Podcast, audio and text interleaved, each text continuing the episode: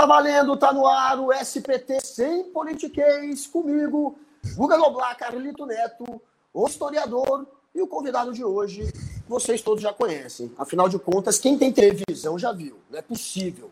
Passou mais de duas décadas aí na Rede Globo, fazia, apresentava um dos programas de maior audiência do canal, Bem-Estar. Eu não errei o nome não, né? Porque eu sou ruim de televisão, eu errei o nome Bem-Estar, não errei o nome. Fernando Rocha está aqui conosco hoje ele também é um influenciador agora, né, Fernando? Como é que está a vida? Eu, eu, vou começar com essa pergunta. Existe vida depois da Rede Globo? Olá, querido Guga, querido Carlito. Um grande abraço aí para todo mundo ligado aí no Sem Politiquês. Muita alegria estar aqui com vocês, uma honra para mim. E, poxa, quando a gente trabalha na TV Globo, a gente escuta essa frase com muita frequência. Na verdade, a frase é assim: existe vida inteligente depois da TV Globo.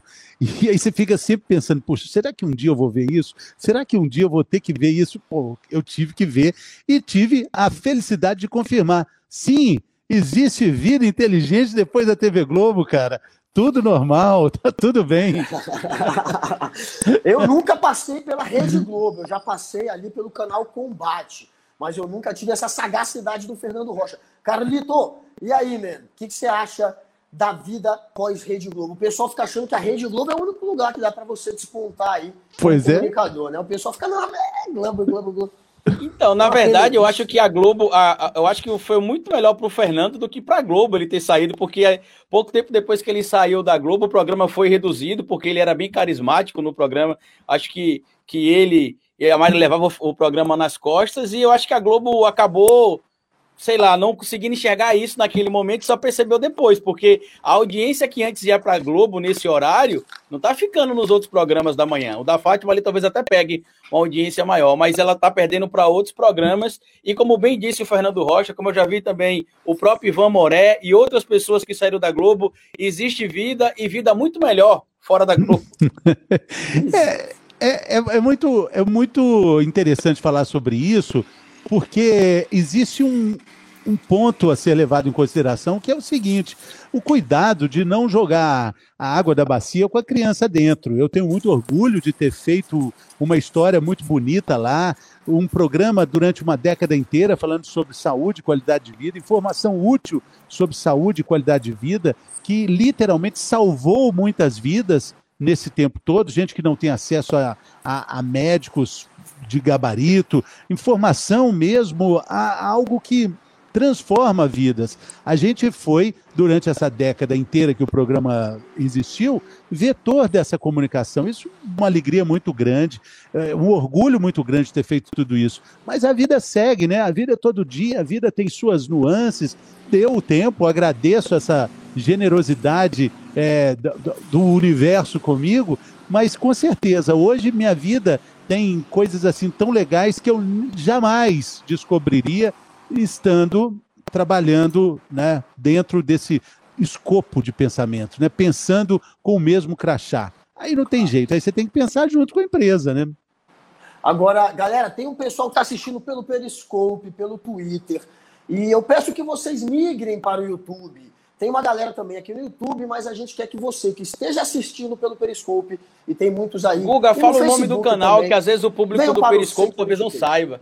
É, é, é porque dessa vez, eu, como começou a live, eu não joguei o linkzinho do YouTube como eu joguei da outra vez. Tem no meu Twitter, enfim, se você estiver vendo por aí, é, o Sem Politiquês. Se você olhar nos posts de um dia ou dois dias atrás, você vai acabar vendo o link aqui do Sem Politiquês. É o Sem Politiquês Podcast aqui no YouTube. Carlito, fala aí pra galera do Snapchat, faz a próxima pergunta pro nosso convidado. Do Superchat, na verdade, né? É, o, o Superchat. acabou. Não tem problema não, acontece. É ao vivo. Não acabou ainda, mas está para acabar, né? O Facebook quer comprar o Snapchat também. Mas enfim, queria lembrar vocês que estão assistindo a gente aqui no Facebook, no Periscope, no próprio YouTube também, que todos vinham para cá para o YouTube. O canal é Sem Politiquês Podcast. A gente ficou surpreso que a gente pegou uma audiência muito grande essa semana passada no Periscope, assim, altíssima em comparação à nossa média de audiência aqui. Então a gente quer convidar você que está no Periscope para vir aqui para o YouTube. E se quiser mandar perguntas para o Fernando Rocha, pode mandar o superchat, que lá no finalzinho do nosso bate-papo a gente vai ler. E eu já vou dar aqui a primeira, a, prime a primeira entrada nas nossas perguntas aqui, Guga, que eu sei que o Fernando Rocha, ele tem raízes aqui no Nordeste também, ele ficou um tempo é. aqui no Nordeste. O Guga Noblar também aí, apesar de, de, de, ter nascido fora do Nordeste, segundo ele, é torcedor do Leão, né, do Esporte, Esporte. Clube de Recife, mas eu não sei muito bem se isso é, se isso é verdade não, mas enfim... Como é que foi essa experiência aqui no Nordeste, Fernando Rocha? É fantástica, né? Experiência maravilhosa. Saí de Belo Horizonte é, para entender o seguinte: que o caminho mais curto entre dois pontos nem sempre é uma reta. Os bandeirantes já mostraram isso para gente, né? Quando o Brasil virou o que o Brasil é. Eles não iam numa linha reta. Foi assim que o Brasil foi realmente descoberto, né? E para chegar a São Paulo, eu tive que fazer uma estrada meio assim, é, meio torta, e fui até Recife, onde vivi um dos anos mais felizes da minha vida. Passei cinco anos por lá. Mineiro adora praia, né? Morei literalmente assim na praia, morava a 17 passos da água no pescoço. Morava em Jaboatão, mas né, você saía do elevador, dava 17 passos com água no pescoço. Isso quando a maré estava baixa porque tinha que andar mais. Quando a maré estava alta, andava menos, cara.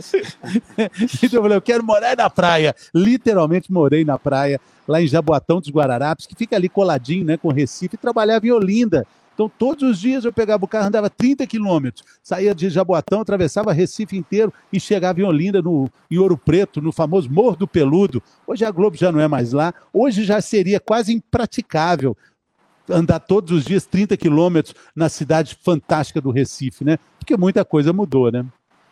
Nossa, e o trânsito lá, inclusive, tá, tá pesadíssimo. Eu fui subir, Guga Noblar, em 2019. É, eu, eu tava andando, eu sou historiador de formação e especialista em ciência política, Fernando. E eu não tinha ido ainda a Recife. E aí fui, passei os dias lá do Carnaval de Olinda, me diverti. Aí no, na nossa, a gente ficou uma semana a mais do que o Carnaval, para aproveitar Recife em si.